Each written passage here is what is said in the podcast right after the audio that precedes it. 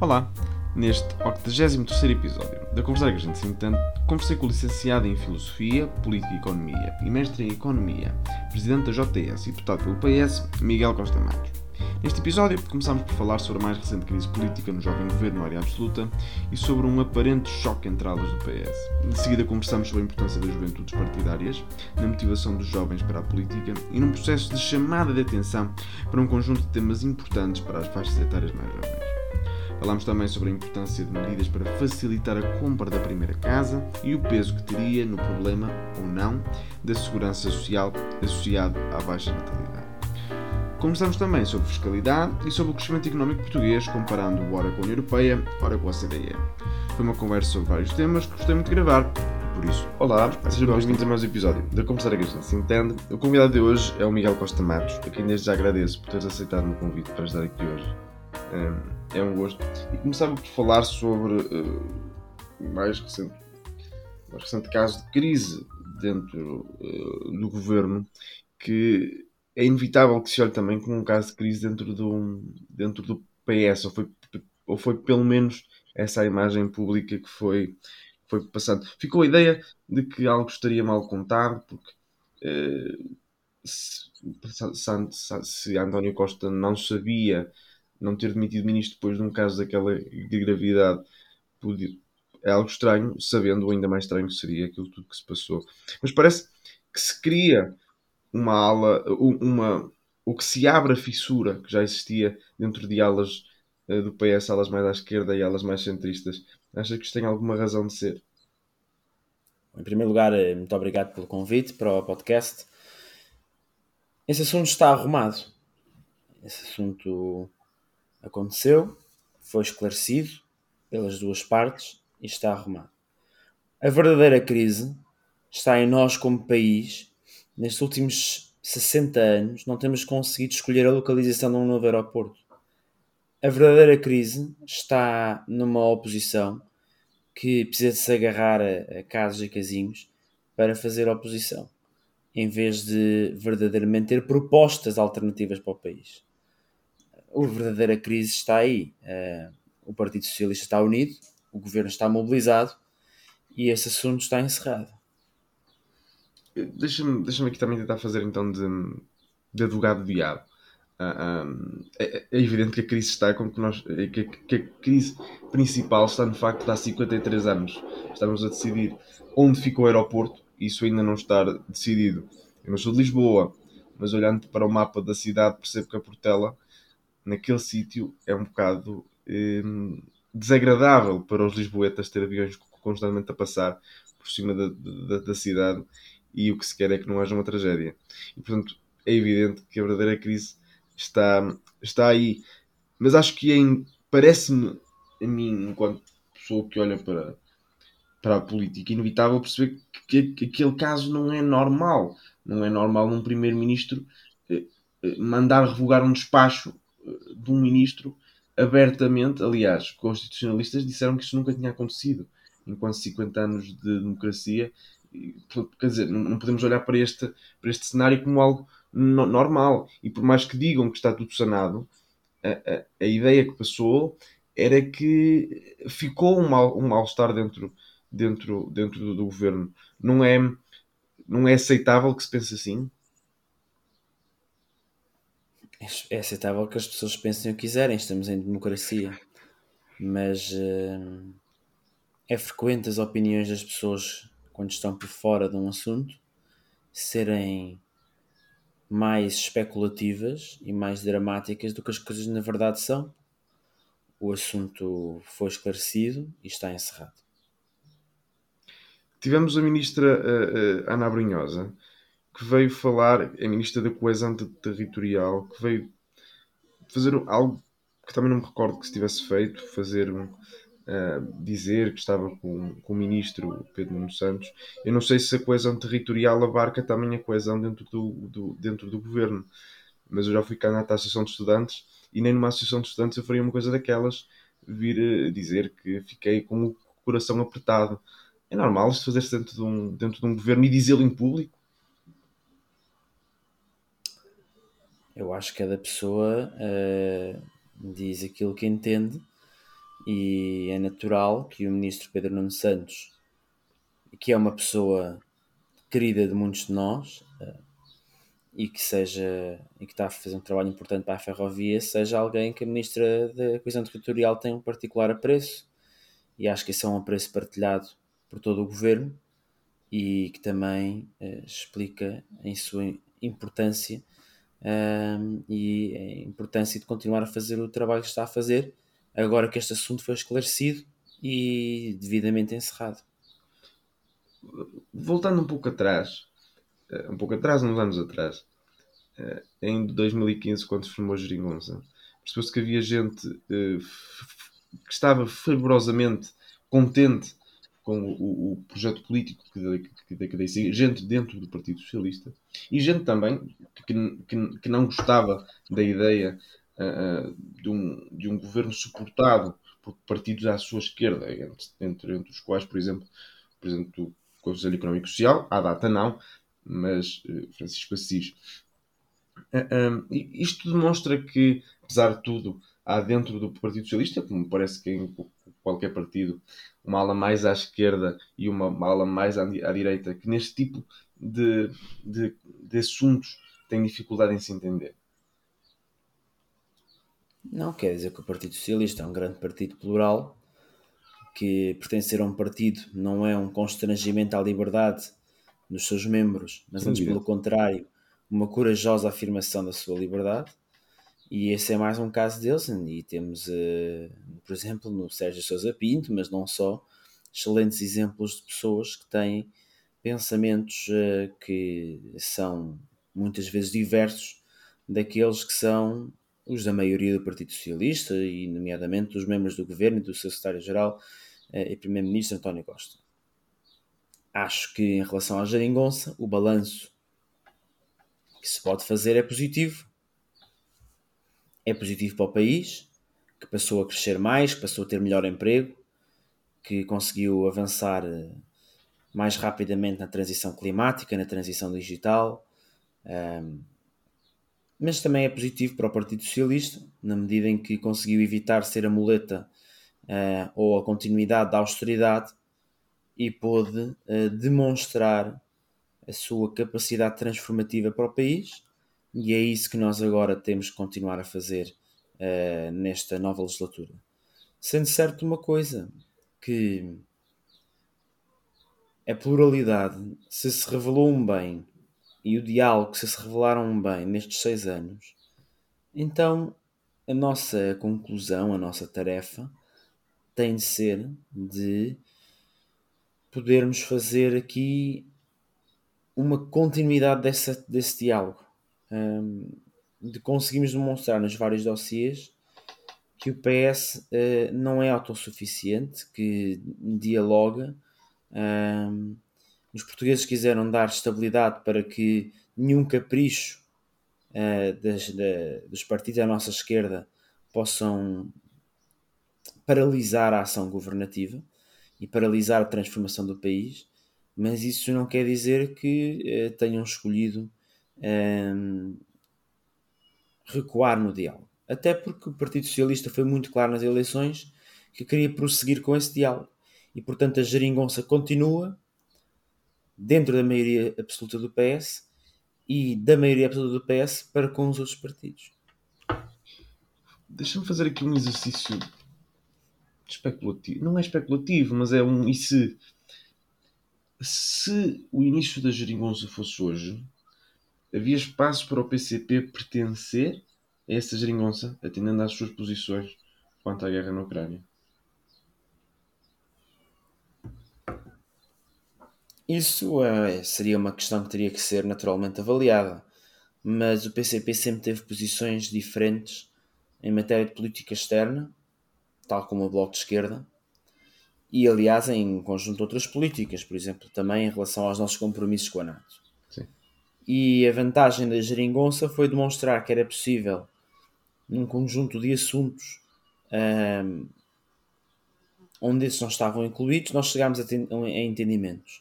E isso ser uma base mais que suficiente para um governo estável, para um governo reformista e para um governo que consegue bons resultados a nível de política económica e de política social. Falava então outra vez sobre a questão das. E para, e para terminar esta, esta parte da nossa, da nossa conversa, sobre a questão das aulas, podemos classificar-te como alguém pertencente à ala esquerda do PS ou é abusivo dizê-lo? Eu sou de esquerda, portanto não, não vejo que tenha qualquer mal chamar-me da ala esquerda do Partido Socialista. E podemos dizer que, que a atual juventude socialista é uma espécie dos novos jovens turcos do, do PPS, sendo que muitas vezes isso chama ala na altura, na JS do, do Pedro Nuno Santos. Hoje podemos dizer isso outra vez? É, essa designação de jovens turcos hum, veio num contexto de uma liderança do Partido Socialista que não queria se opor muito à austeridade uh, e de um conjunto de jovens deputados, na altura a maior parte deles já não na juventude socialista, mas ex-JS, um, que eram a favor de uma crítica mais contundente da austeridade e de uma alternativa a essa política. Hoje em dia nós não temos uh, uma política de austeridade, temos aliás um primeiro-ministro uh, bastante de esquerda um, e que está a praticar políticas que aumentam o rendimento das pessoas, está a praticar políticas que investem nos serviços públicos, está a praticar políticas que favorecem um crescimento sustentável e inclusivo e, portanto, um, o nosso papel é de, dentro do Partido Socialista, alavancarmos os anseios e as preocupações dos jovens e conseguirmos aprofundar uh, as políticas e conseguir uh, apresentar soluções construtivas e temos-lo feito desde a lei de base do clima, ao direito a desligar, ao direito ao esquecimento, ao congelamento das propinas, ao complemento para os estudantes deslocados na sua bolsa terem um extra para poderem uh, ir visitar as suas, as suas terras uh, de residência, entre tantas outras uh, questões que nós temos vindo a defender. Nem todas, como é o caso, por exemplo, da cannabis ou da prostituição, ainda tiveram luz verde para avançar, mas isso faz sempre parte um, desta luta.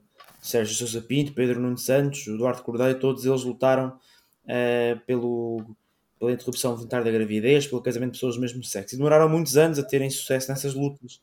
E, portanto, as nossas lutas, muitas delas são no curto prazo, algumas delas sabemos que uh, a vitória demorará mais tempo, mas uh, nem por isso deixamos de lutar por elas.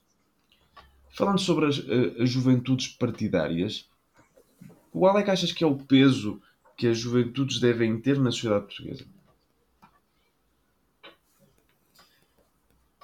Se nós acreditamos que os jovens devem ter maior representação política, se nós acreditamos que os jovens enfrentam problemas na sua emancipação específicos, no seu acesso ao ensino superior, no seu, no seu acesso ao mercado de trabalho, no seu acesso à habitação. então nós precisamos de quem dê voz e represente os jovens, uh, de quem procure ser uh, não só a voz de uma geração, mas como não nos basta rasgar as vestes, uh, é importante realmente construir soluções que seja de facto um movimento social de juventude para transformar a nossa sociedade. Eu diria que naturalmente as juventudes partidárias não devem limitar a sua esfera de ação aos assuntos de juventude, e, portanto, uh, devem poder intervir em todas as matérias que, que entendam que lhe digam respeito. Naturalmente que as causas dos direitos sociais, no qual os jovens têm uma visão habitualmente menos conservadora, uh, têm sido sempre áreas por excelência dessa, desse ativismo que transcende os assuntos de juventude. O caso dos direitos LGBT, é nisso muito claro. E ainda recentemente tivemos uma conquista importante com o fim da discriminação dos homens gays na dádiva de sangue, que foi uma conquista da juventude socialista, ehm, que agora continua numa nova causa, por exemplo, de um, defendermos a criação de unidades de reconstrução genito-urinária uh, uh, no Porto e em Lisboa, essas duas eh, unidades já há um compromisso do Ministério de Saúde para, para, para que elas sejam ativadas, e portanto é mais uma conquista recente, temos agora que assegurar a sua concretização, e da criminalização das terapias de conversão, que de facto são um exemplo hediondo de, eh, de como algumas pessoas pretendem tentar transformar aquela que é a orientação sexual de uma pessoa e que não é passível de, de alteração. Uh, ora, este é um exemplo em todos. Nós temos intervenção sobre política económica. Ao longo de toda esta, esta pandemia, tenho sido muito claro na minha oposição à austeridade um, e na necessidade de fazermos a recuperação económica custo o custar. Um, e, e isso vai ao encontro de posições históricas da juventude socialista, por exemplo, de rejeição do tratado orçamental um, e das regras uh, europeias uh, tão restritivas como elas atualmente são.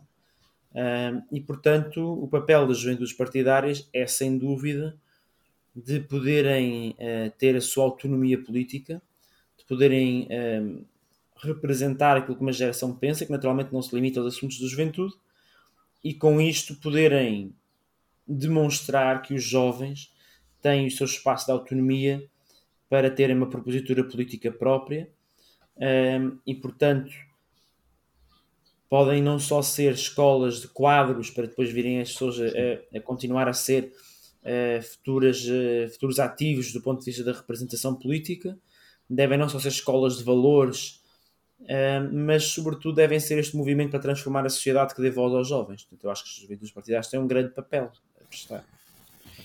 Temos assistido nas últimas e temos percebido nas últimas eleições que a faixa etária onde há mais abstenção é dentro dos jovens. E isso é algo que nos deve preocupar, atendendo a que, por regra e manda a lei da vida, que esses jovens tornar-se-ão mais velhos, terão filhos, eh, darão os seus valores aos seus filhos, eh, poderão ou não incentivá-los a ir votar, Uh, uh, e, e, e, sabemos também, por exemplo, que, como é óbvio, as pessoas que uh, estão mais velhas tendem a mais cedo de, de, de deixar de votar. E, portanto, podemos ter um problema a prazo ainda mais grave de abstenção, porque hoje as gerações mais jovens eh, tendem a, a, não votar.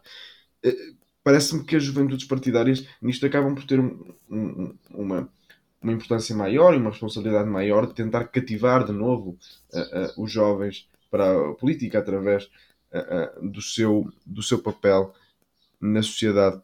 Presumo que isso, que isso também te, te, te preocupe. E o que é que, que, é que achas que deve ser feito para voltar a atrair os jovens para a política, que se voltem a interessar, voltem a ir votar em massa e que voltem a ir às urnas? Eu acho que há três pontos que nós devemos procurar salientar para que os jovens participem mais. O primeiro é haver uma abertura da parte da política para comunicar com eles e incluí-los na, na, na, discussão. Nós temos alterado a nossa forma de fazer política na Juventude Socialista, os nossos eventos, para que eles sejam mais. Em vez de ser tanto, tão focados em painéis e ouvir oradores, serem mais ouvir os participantes, construir com eles ideias. O segundo ponto tem a ver com hum, nós conseguirmos ter uma política assente em valores, em que me parece que a nossa geração valoriza que nós sejamos íntegros, sejamos sérios, que digamos ao que vamos, que não estejamos aqui com conversas da chacha hum, e que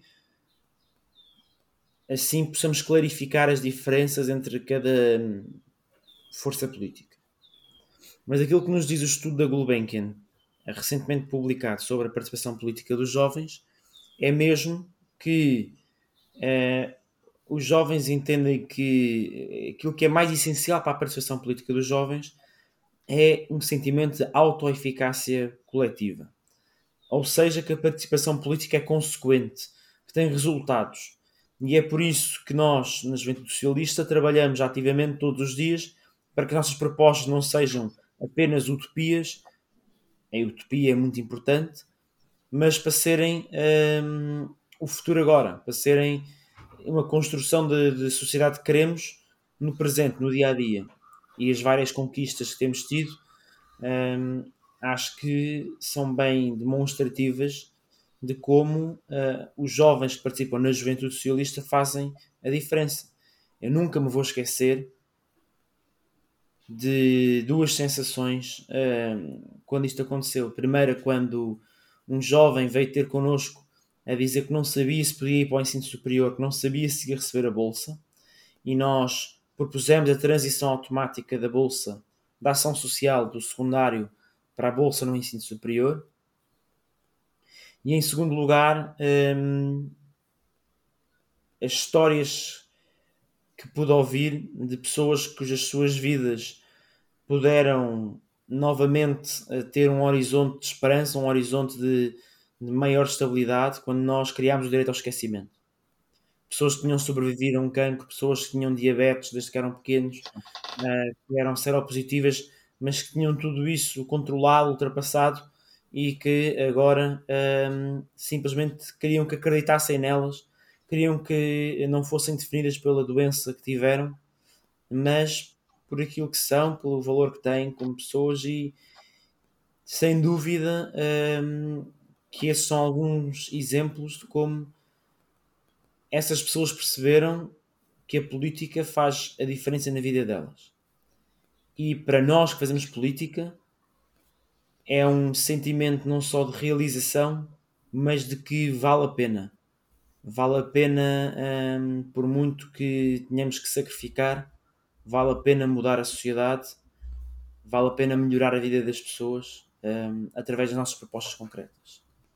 Falava agora sobre um, um problema que impacta diretamente na vida do, dos jovens quando entram para o mercado de trabalho, a dificuldade em conseguir arranjar casa, a sua própria casa, para poderem sair de casa dos pais, que faz com que Portugal seja dos países da Europa onde os jovens saem mais tarde de casa, por volta dos 30 anos. Os portugueses são, são quem, mais, quem, quem faz o um maior esforço para comprar habitação dentro dos países da OCDE. Uh, uh, e foi. Uh, e é o segundo país dentro da OCDE onde a taxa de esforço mais cresceu, só a seguir ao Luxemburgo, onde foi 31%, em Portugal cresceu 30%. 30%. E, portanto, dentro da OCDE, somos, os portugueses são aqueles que mais fazem esforço para poder comprar habitação os preços das casas são altos e os salários são baixos. É, é o que daqui conseguimos retirar. Que medidas concretas achas que são necessárias para inverter isto, para possibilitar que os jovens possam sair mais cedo de casa? E podemos também perceber que, por exemplo, daqui, eh, se isto não fosse assim, poderíamos ter, por exemplo, impacto positivo na nossa natalidade, na nossa demografia, que são também problemas preocupantes eh, eh, no futuro do país. São, sem dúvida. A falta de acesso à habitação é um drama. Nós tínhamos em 2000, no ano 2000, aos, aos 29 anos, 3 em cada 4 jovens tinham acesso à habitação própria. Em 2000 e, no ano passado, eh, apenas 20% tinham acesso à habitação própria. Portanto, muito rapidamente a nossa sociedade deixou de conseguir arranjar habitação para jovens. Isso é um desafio de facto duplo. Em primeiro lugar, de salários. Nós tivemos nos últimos anos uma subida de 20% dos salários, eh, menos pronunciada nos trabalhadores qualificados. Os jovens são tendencialmente mais qualificados. Temos também conseguido captar muitos empregos qualificados de empresas multinacionais, que estão praticamente todas cá: Amazon, Microsoft, Google, Volkswagen, Mercedes. Um, mas assim é, de facto, temos que conseguir acompanhar este investimento estrangeiro com uma melhoria nos salários e, portanto, esse vai ser um, um contributo importante. Mas parece-me que não nos podemos limitar a esse contributo. Nos últimos 40 anos, apenas construímos casas para acabar com as barracas. E mesmo essa política, na altura do governo Cavaco Silva, foi feita com o financiamento a crédito, uh, muito que os, que os, municípios demoraram muito tempo a poderem pagar. Hoje em dia estamos a fazer o primeiro direito, que também visa acabar com a habitação indigna, uh, com dinheiro a fundo perdido e, portanto, é um avanço muito significativo face a, a essa primeira geração de políticas de habitação. Mas o grande desafio está em conseguirmos ter habitação uh, acessível para os jovens e para as classes médias. No passado, uh, a política foi de juros bonificados porque havia juros muito elevados. Hoje em dia, os juros estão a subir, mas ainda não são elevados. Portanto, uma política de juros bonificados não é a solução. Nós há muito tempo temos incentivos ao arrendamento um, que funcionam, que têm vindo a crescer, sobretudo o caso do Porta 65 Jovem, teve um crescimento de cerca de 50% na sua, no seu número de beneficiários, mas o que nós também sabemos é que para muitos jovens os custos do arrendamento são mais elevados do que uh, os custos de comprar casa, e nesse sentido nós precisamos de ter uma política de uh, tornar mais democrática a compra de casa. Sob pena de contribuirmos para a desigualdade de riqueza, que em Portugal já é muito grande e que uh, é um dos males da nossa sociedade contemporânea. Uh, nesse sentido, nós, como Juventude Socialista, temos defendido algumas políticas que nos parecem do mais elementar bom senso. A primeira delas é termos uh, uma garantia mútua, que é, no fundo, o Estado dar a garantia que se nos 20% de entrada que um jovem tem que dar, se ele pedir isso emprestado, que um, ah, se um jovem não conseguir pagar esses 20%, que o Estado cobra esses 20%. Um, isso é uma medida de política importante porque muito poucos jovens têm os 20% para dar de entrada. Apenas uh, aqueles que tenham familiares com mais poupanças. E, portanto, de facto, isso surge como uma grande medida de democratização do acesso à habitação, que já existe em quase todos os países da OCDE e que, além disso, já existe em Portugal para empresas. E já temos uma garantia mútua pública para empresas, porque é que não haveríamos tempo a apoiar os jovens na compra da habitação? Além disto, temos uh, medidas que defendemos na área da um, fiscal, portanto, na isenção de IMT uh, um, para os jovens e de imposto de selo também nos seus créditos, na compra da primeira habitação, porque o mais difícil é entrar no mercado de compra de habitação depois de ter, ser proprietário de uma casa, é mais fácil a pessoa comprar e vender.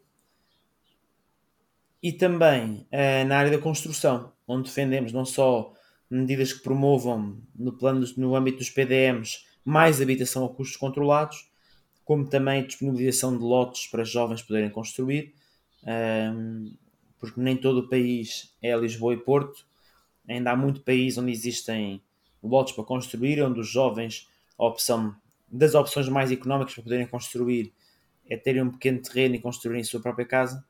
Um, e neste sentido, uh, esse é um caminho que achamos também importante.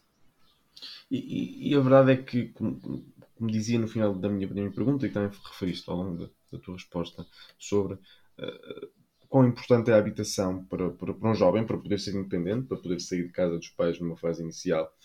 Uh, parece-me que também é importante para que possa constituir família, para que possa para que possamos contribuir para a natalidade que em Portugal tem sido o índice sintético de fecundidade é baixíssimo, anda na casa do 1.4, o que é que isto quer dizer? Quer dizer que cada mulher, cada mulher em média em Portugal tem 1,4 filhos, sendo que são precisos 2,1 para a renovação das gerações.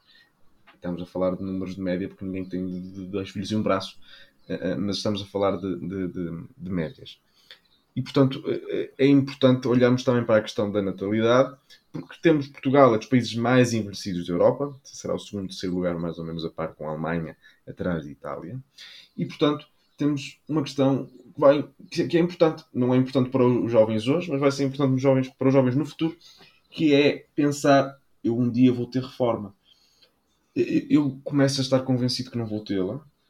Uh, Miguel, também, és muito, também não és muito mais velho que eu, Uh, não sei o que é que tu achas se vais ter um dia a tua reforma ou não, mas a verdade é que uh, o sistema de segurança social está preocupantemente a caminhar para um nível de insustentabilidade.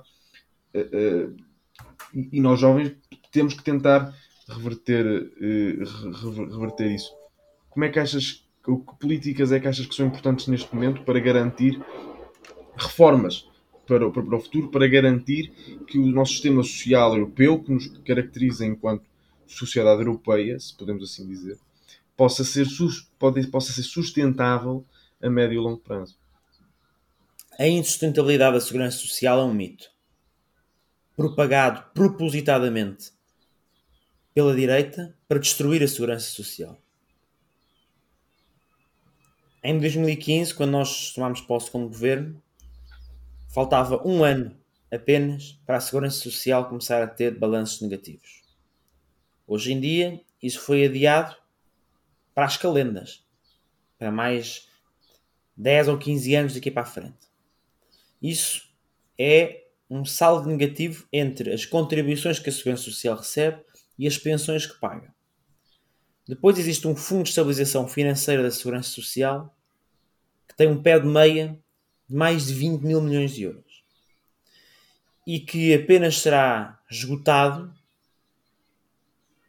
muito próximo da nossa idade de reforma.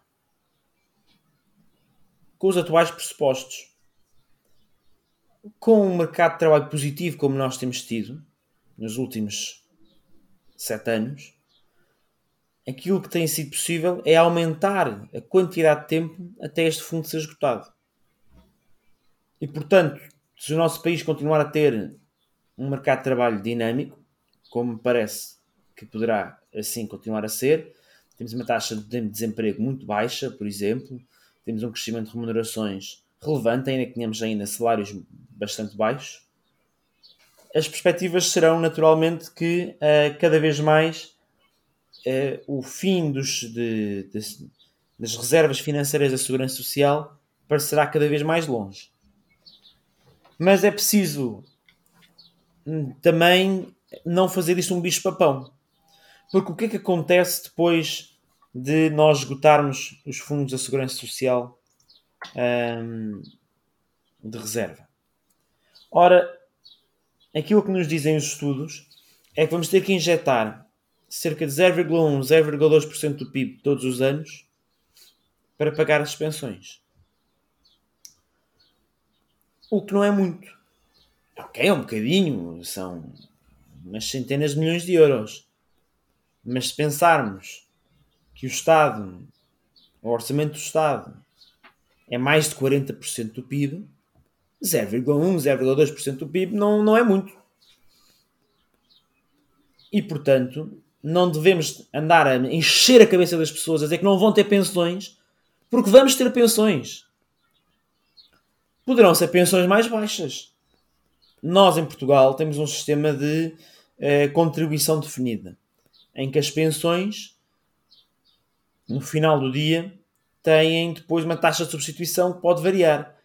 E é possível que a taxa de substituição em Portugal seja mais baixa do que aquela que é hoje, quando nós nos reformarmos.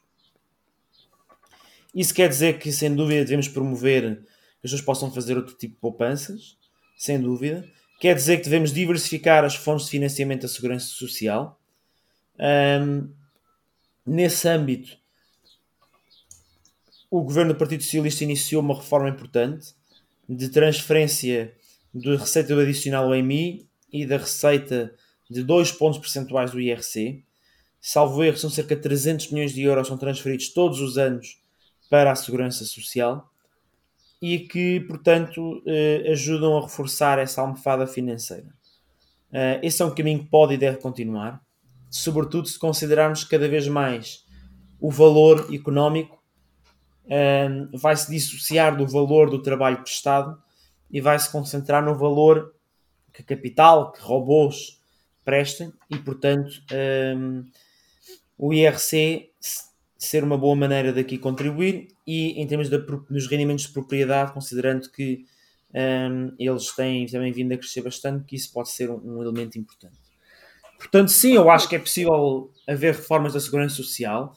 As reformas devem ser no sentido de diversificar as fontes de financiamento, devem ser no sentido de dar incentivos a, a, a outras formas de poupança, mas nunca a desviar recursos da segurança social para, para uh, fundos privados, nem a privatizar aquela que é o, o pé de meia da segurança social. Nós devemos manter uma segurança social pública, universal, democrática, um, ehm, no sentido em que toda a gente vai eh, poder beneficiar dela e toda a gente contribui para ela. O plafonamento que já existe, que, que já existe por exemplo, nos Estados Unidos, está amplamente demonstrado que reduz, em vez de aumentar a sustentabilidade da segurança social, e resulta em pensões mais baixas para todos, e em particular para aqueles que mais precisam. E nós em Portugal já temos, devido eh, à falta de contribuições de, de gerações que trabalharam na economia informal, já temos pensões mínimas muito baixas para um conjunto muito alargado de pessoas. É inaceitável que a solução de alguns para a sustentabilidade da segurança social seja privatize a classe média e a classe alta vai ganhar bem, os pobres vão continuar a ter pensões de miséria, mas por algum motivo estas pessoas de direita estão intensamente despreocupadas com estas pessoas, ou então a única preocupação é uma caridadezinha no final do dia, um, ehm, que uh, acaba sempre por ser não só uh, pouco dignificante, considerando que uma pensão digna é um direito, mas também quase sempre insuficiente e sujeita às, uh, às disponibilidades orçamentais, uh, que são sempre bastante mais restritas do que uh, a nossa consciência o ditaria. E, portanto, há isso, a reforma da segurança social é necessária, mas não se deve fazer o bicho-papão em relação à sua sustentabilidade. Eu apenas acrescentava que, sem dúvida, que é preciso promover a natalidade. Isso está a ser feito. Este Orçamento Estado tem uma garantia para a infância que coloca Portugal na linha da frente, estávamos cerca de meio da tabela, coloca na linha da frente os apoios um, ehm, para, as, para as famílias uh, que têm filhos. Um, e, e, portanto, muito relevante esse, esse reforço do abono de família, da doação para os dependentes, uh, também das creches. E temos, por outro lado, uh, também que reforçar os imigrantes, porque enquanto um, um, jovem que, para ter um filho, e depois o filho começar a trabalhar, vai demorar cerca de 20 a 25 anos, eh, atrairmos migrantes vai, é uma coisa mais imediata, e nesse sentido eu recordo-me que em 2015, na campanha eleitoral, quando o António Costa falava do acordo de mobilidade da CPLP, toda a gente duvidava. A verdade é que ele foi assinado, a verdade é que este mês ainda vamos discutir na Assembleia da República a sua implementação e vamos com muito mais facilidade poder atrair cá para Portugal pessoas de uh, outros países para serem cá migrantes e para ajudarem a construir a nossa economia.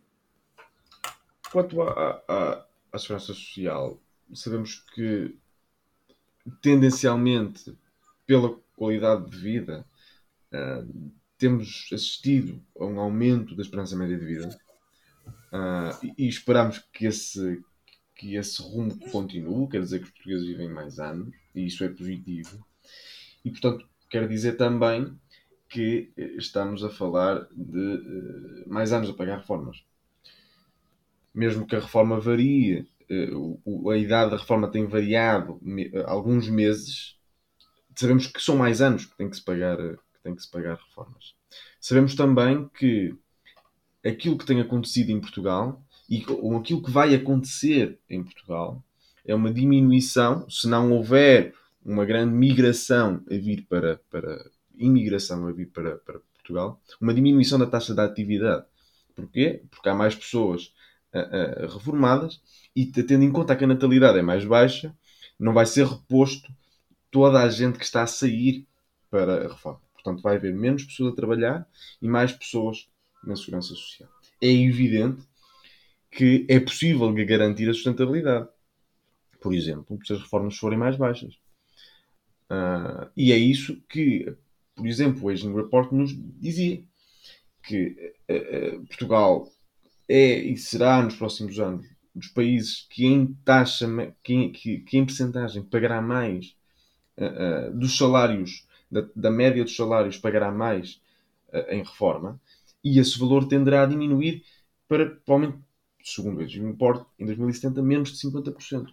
Sabemos que se os salários são baixos, se se vai pagar cada vez menos percentagem, tendo em conta a média dos salários, se a qualidade de vida já não é boa, tendo em conta o resto da União Europeia, se as, se as pensões forem mais baixas ainda para garantir essa sustentabilidade, eu não sei como é que as pessoas vão conseguir viver com pensões de 400 e 500 euros todos os meses.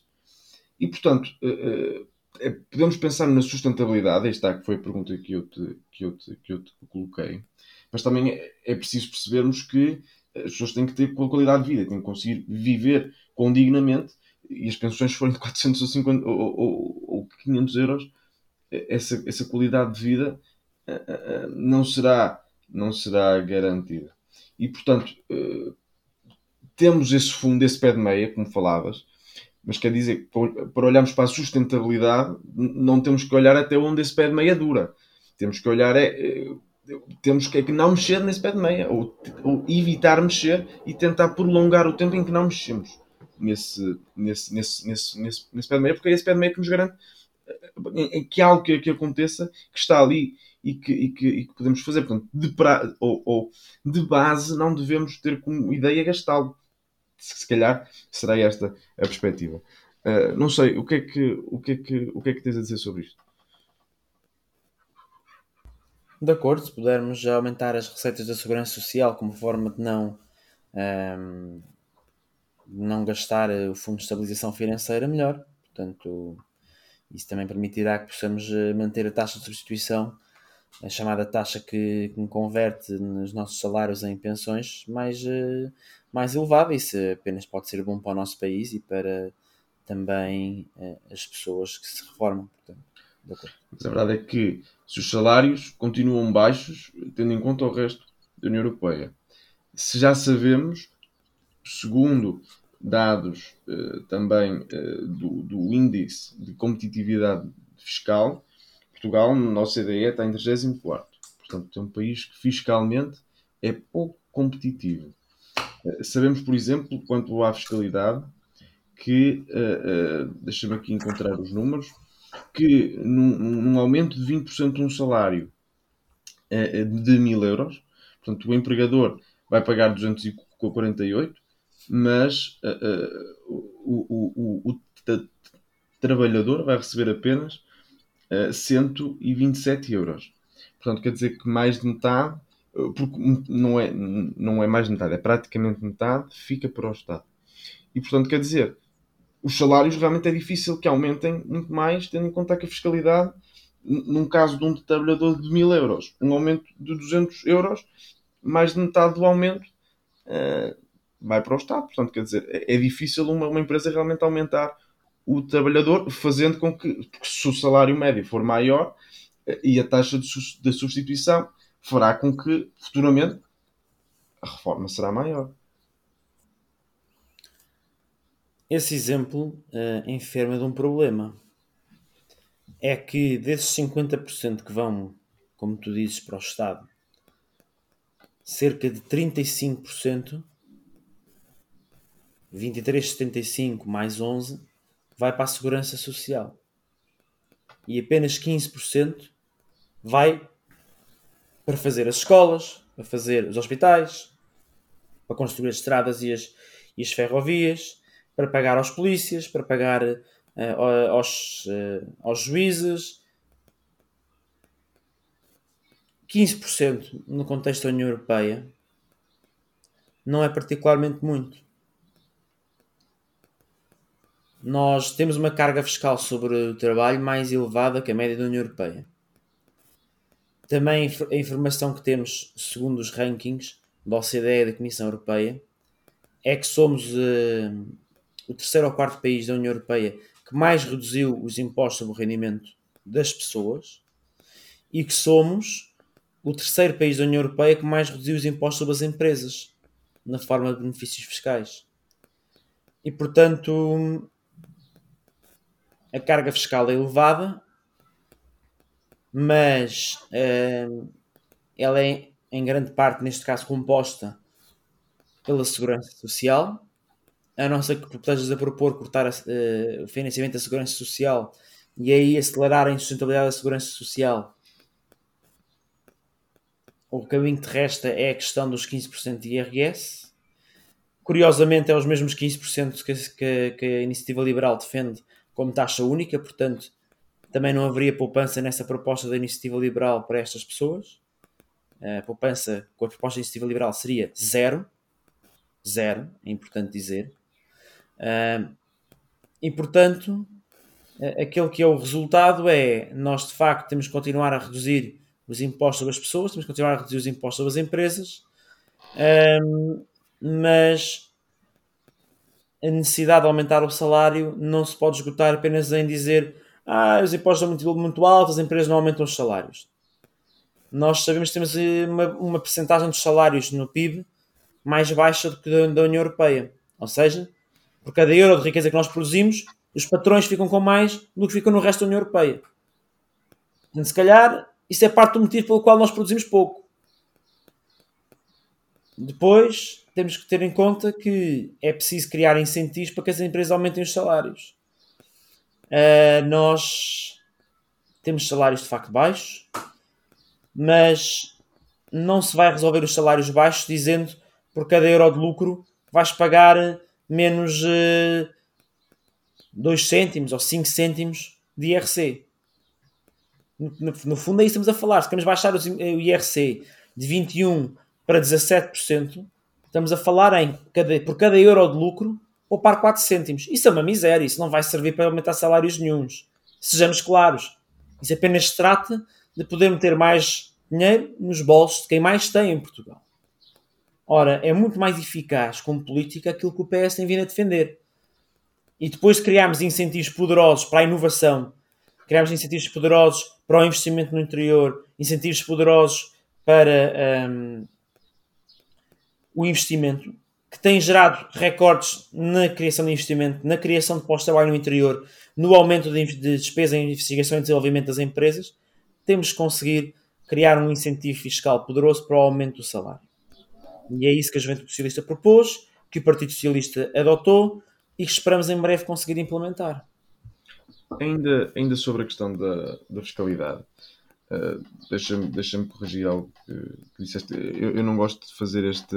Ou, não, não me compete a mim fazê-lo, mas a verdade é que a, a flat tax da IEL 15% não era 15% para toda a gente e tinha taxa de, tinha uma isenção. Não sei quanto seria essa, essa isenção, não tenho esse número de cor, mas num salário de mil euros, um, atendendo que a isenção seria à volta dos 700 euros, se não, se não me falha a memória, quer dizer que seria 15% sobre os 300 euros e, portanto, seria muito menos que 15% a taxa, a taxa real uh, de IRS. Portanto, havia poupança. Uh, mas, por exemplo. Mas também tens isso no atual sistema de impostos? Estou a dizer é que, eh, sim, evidentemente, mas estamos a falar de que são 50, 51 euros. Eu não tenho aqui, eu não tenho aqui as contas feitas, mas sei que uh, uh, essa ideia de que os 15% eram sobre a totalidade do rendimento não é. Mas também não, não são é, atualmente. Não é, exatamente. E é, muitas vezes temos à, à, direita também a ideia de que se sobe de escalão vai-se perder dinheiro. Isso é falso, nunca se perde dinheiro porque é só sobre o, o, o que vai remanescente do escalão. E isso é algo que se deve, que se deve batalhar para que seja bem, eh, para que seja bem explicado. Estamos a falar apenas de taxas, taxas marginais. E, por exemplo, a carga fiscal em Portugal, é, é verdade que, se olharmos para os números brutos, está abaixo da União Europeia. Mas quanto ao esforço fiscal dos portugueses, tendo em conta a paridade de poder de compra, está em sexto lugar na União Europeia. Portanto, está bem acima uh, da, da União Europeia. E, e aquilo que podemos ver é que, por exemplo, quanto ao crescimento da economia portuguesa, também temos assistido a, a, realmente um crescimento acima da média. É verdade, nos últimos anos crescemos acima da média da União Europeia. Mas a verdade é que caímos quanto a, a, temos duas economias que em 2021 nos, nos terão passado à frente, a Polónia e a Hungria, Portanto, em 2015 éramos a 18 economia na, na, na, Europa, hoje somos a 21. Porquê? Porque realmente crescemos acima da média, mas a verdade é que os países com quem nós competimos eh, cresceram mais. Portanto, relativamente ao resto da União Europeia, estamos pior. E a verdade é que, tendo em conta os, os números de, de, de 2019, o crescimento do PIB per capita, outra vez os valores do PIB per capita, em Portugal, tendo em conta os países mais pobres da União, serão, uh, será o país, uh, ou será dos países que irá crescer que irá crescer menos, irá crescer 12%. Uh, por exemplo, com países uh, mais pobres que nós e países que competem connosco a crescer bem mais que nós, menos que nós, só o Chipre, Espanha e Itália, dentro dos, da, daquilo que podemos dizer que são os países mais pobres da União, ou aqueles que têm tido números de crescimento mais, mais fracos, Itália e Espanha, não podemos dizer nunca que são. Em que ano? Evidente, evidentemente. No campeonato das economias mais pobres da União Europeia, Portugal é a quarta economia que irá crescer menos entre 2019 e 2027, 12, 12, 12%. E, portanto, quero dizer que, tendo em conta a recuperação... é uma previsão de quem? Esta previsão é uma previsão da União Europeia, do FMI. Uh, e, portanto... Os campeões uh, de enganarem-se nas previsões sobre Portugal, portanto... Não dou muita, muita credibilidade a essas previsões, mas. E seja, seja, seja como for, variem esses números um pouquinho não, mais. Não é seja como for, porque se, fôssemos, se nós fôssemos ver em 2015 aquela que era a previsão para o crescimento da economia portuguesa, do FMI, e se comparássemos com aquela que foi o crescimento que realmente houve, graças às políticas que o governo do Partido Socialista implementou, verificávamos que a diferença entre um crescimento medíocre e o maior crescimento que tivemos desde que entramos na União Europeia. Portanto, não é, não é uma coisa de pormenor, é uma coisa muito real. Tem a ver com o preconceito que existe contra o nosso país nas instituições europeias e internacionais. Tem a ver com nós temos como país conseguido mudar a agulha, temos conseguido atrair investimento direto estrangeiro como nunca atraímos até agora. E de facto é lamentável que aqueles que supostamente acreditam nos empresários sejam os primeiros a não acreditar e a não reconhecer a realidade que os empresários e empresas portuguesas são de facto empresas que estão a conseguir estar na linha da frente da inovação e do crescimento a nível mundial. E é simplesmente porque alguns procuram sempre deitar abaixo a nossa economia que nós, infelizmente, continuamente estamos a ver pessoas a desistir do nosso país. Nós temos muito motivo para acreditar no nosso país, temos, multiplicamos o nosso crescimento por sete, batemos recordes na captação de investimento direto estrangeiro, vamos provar essas, essas previsões erradas são absolutamente fake news e uh, aquilo que vamos verificar, não tenho dúvidas, é de um país mais competitivo e com mais convergência. A questão de sermos ultrapassados é sem dúvida uma questão relevante, mas nós estamos a ser ultrapassados há muitos anos. Estamos a ser estamos-nos a, a aproximar de nós há muitos anos. E nós temos que perceber porque é que estes países estão a crescer mais do que nós. Estão a crescer mais do que nós porque têm uma componente monetária que nós não temos porque não estão dentro do euro. Estão a crescer mais do que nós porque ao contrário de nós não tiveram um Salazar que impediu as pessoas de se qualificarem e eles tinham um grau de qualificação muito mais elevado quando entraram para a União Europeia. Estão a crescer muito mais do que nós porque estão muito mais próximos do centro económico da União Europeia e naturalmente faz diferença poder chegar às fábricas da Volkswagen na Alemanha, as componentes em meia, em meia dúzia de horas em vez de chegarem em quatro dias. É natural que isso faz diferença também quando temos o combustível ao preço que temos, ter que se pagar o transporte de Portugal até a Alemanha ou ter que se pagar o, o transporte da Polónia ou da República Checa até a Alemanha. Isso faz toda a diferença do mundo, na competitividade de uma empresa. Então, nós estamos a falar do quê? Estamos a ignorar, estamos apenas a ser racistas, a dizer que estes países deveriam, por algum motivo, crescer menos do que nós, quando há bons motivos económicos para eles crescerem mais do que nós, qualificações, proximidade geográfica. Portanto, não vale a pena aqui andarmos a, a fingir que não compreendemos as coisas e vamos, vamos ser claros a dizer: o nosso país tem que crescer mais. Tem sim, senhor. Está a ser ultrapassado, não devia ser ultrapassado. Sim, senhor, 100% de acordo. Mas vamos ser sérios. Porque o nosso crescimento hoje é sete vezes superior àquele que, àquele que foi entre o ano 2000 e o ano 2015. O nosso país está a mudar. E está a mudar porque nós, de uma vez por todas, apostamos na inovação e na qualificação das pessoas. E isso é o caminho que temos que prosseguir. Não é voltar para trás. Sim, aí estamos de acordo. O caminho deve ser a educação, deve ser o continuar a, a, educação. Mas a verdade é que, por exemplo, e, e, e, falar em números e olhar para os números não me parece que seja antipatriotismo. Uh, uh, falar que, por exemplo, caímos três posições é algo que, de, que devemos olhar e, e, é importante como, como, como tu referiste. Uh, não sei, não me parece que haja racismo nenhum. ninguém fala em racismo.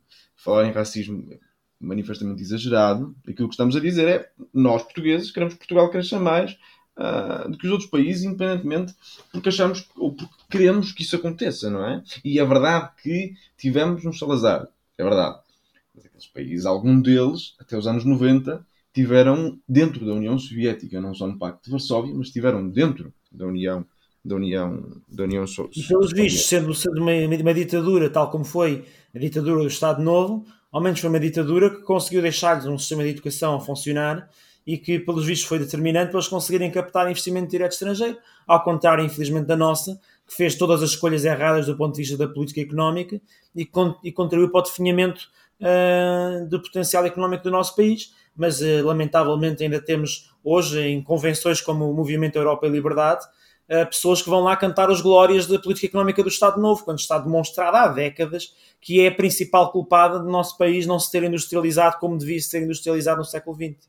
Sim, estamos, estamos, estamos de acordo, mas também não me parece que seja correto debater ou dizer que a política económica da União Soviética era a correta e portanto eu não disse isso eu sei, eu sei que não e portanto qual das duas uh, era a melhor parece-me que, que, que, também estar aqui a debater se o comunismo ou o fascismo uh, nas, suas, nas suas vertentes no século XX eram os melhores também parece-me que não é que não é que não é o mais o mais o mais correto. Mas sim temos uh, olhando para estes números temos desafios desafios grandes pela, pela frente, porque estamos a ficar para trás, o crescimento, uh, o crescimento não, é, uh, não era o que nós esperávamos, mesmo que tenhamos crescido acima da média, uh, a verdade é que temos caído nas posições e comparando com os países que nos devemos comparar, que, que, que, infelizmente nos devemos comparar, que é o grupo da coesão, crescemos, crescemos abaixo dessa média e portanto temos um longo caminho, um longo caminho pela frente e, e certamente também estás de acordo quanto a isso. Uh, caminhando para o fim deste, deste episódio, Miguel, pedia-te então que falasses sobre uh, uh, livros que te, tenham, que te tenham marcado de alguma forma. Livros que me tenham marcado de alguma forma. eu falava de um livro de economia, de um livro de política e de um livro de ficção. O livro de economia, recomendo o 23 coisas que ainda não disseram sobre o capitalismo, do Ajun Chang, um professor da Universidade de Cambridge, e que eh, destrói por completo os mitos eh, dos liberais sobre a nossa economia. Um livro sobre política, de uma pessoa que infelizmente já não está entre nós, do Tony Judd, um, tratado sobre os nossos descontentamentos. Um, é um livro breve, mas que uh, nos fala bem da situação política uh, que ainda hoje vivemos. E um livro de ficção um, em que uh, recomendava a aparição de Virgílio Ferreira, ainda hoje o livro de ficção que mais me marcou como pessoa. E ficam essas três recomendações de livros, caminhando para a última rúbrica do episódio. Eh, pedia-te então pessoas que tenhas lido, que tenhas conhecido, que tenhas ouvido, que te influenciaram de alguma forma na tua ideologia, na forma como olhas para o mundo. Olha, eu hum, falava também, mais uma vez, de três pessoas: Jorge Sampaio, António Costa, Eduardo Cordeiro três portugueses, Jorge Sampaio, uh, que não tive o privilégio de privar com ele, mas que daquilo que tenho lido e ouvido do seu percurso e acompanhado com grande fervor, é um exemplo para o nosso país de alguém que viveu a vida política com integridade, uh, com um compromisso muito grande com os seus valores, um, com os seus princípios, e acho que isso é determinante para que não sejamos desviados por interesses privados e sejamos sempre focados nos interesses públicos. Em segundo lugar, António Costa, trabalhei de perto com ele um, durante dois anos no gabinete dele e, entretanto, como deputado, e é seguramente das pessoas mais inteligentes que já conheci, com uma capacidade incrível de fixar números, de, com uma visão uh, sobre o conjunto das áreas do nosso país uh, impressionante e que é capaz de ser ao mesmo tempo pragmático e uh, fortemente um, um, homem de esquerda, um homem com, com, com os valores no sítio certo. E portanto acho que isso é muito interessante e muito importante. E o Eduardo Cordeiro, porque é sem dúvida para mim uma das uma das minhas referências, foi o primeiro secretário-geral da Juventude Socialista com que eu privei, e acho que se tem revelado no Ministério do Ambiente, na Secretaria de Estado dos Assuntos Parlamentares, também na Câmara Municipal de Lisboa, alguém que consegue transformar aquelas que são ambições de médio prazo, vontades genéricas das pessoas em algo concreto. Uh, e consegue fazê-lo com um humanismo, com uma, uma proximidade às pessoas uh, que de facto nos remete para a, a maneira mais uh, correta e nobre de fazer política, que, que nunca é sem as pessoas, é sempre com elas. Porque a única maneira da política ser sempre feita para as pessoas é ser feita com as pessoas e o Duarte, tal como também o António Costa e, e, e o Jorge Sampaio, eram nisso uh, e são nisso pessoas uh, extraordinárias que ainda vamos ouvir muito falar delas. Quanto ao Duarte Cordeiro, também já foi convidado do podcast, episódio 20, se não me falha a memória, portanto, depois deste, que está mesmo a terminar, podem passar por lá. Obrigado, Miguel, por ter aceitado o convite, foi um gosto. E daqui a uma semana estarei aqui com mais um convidado. Até lá.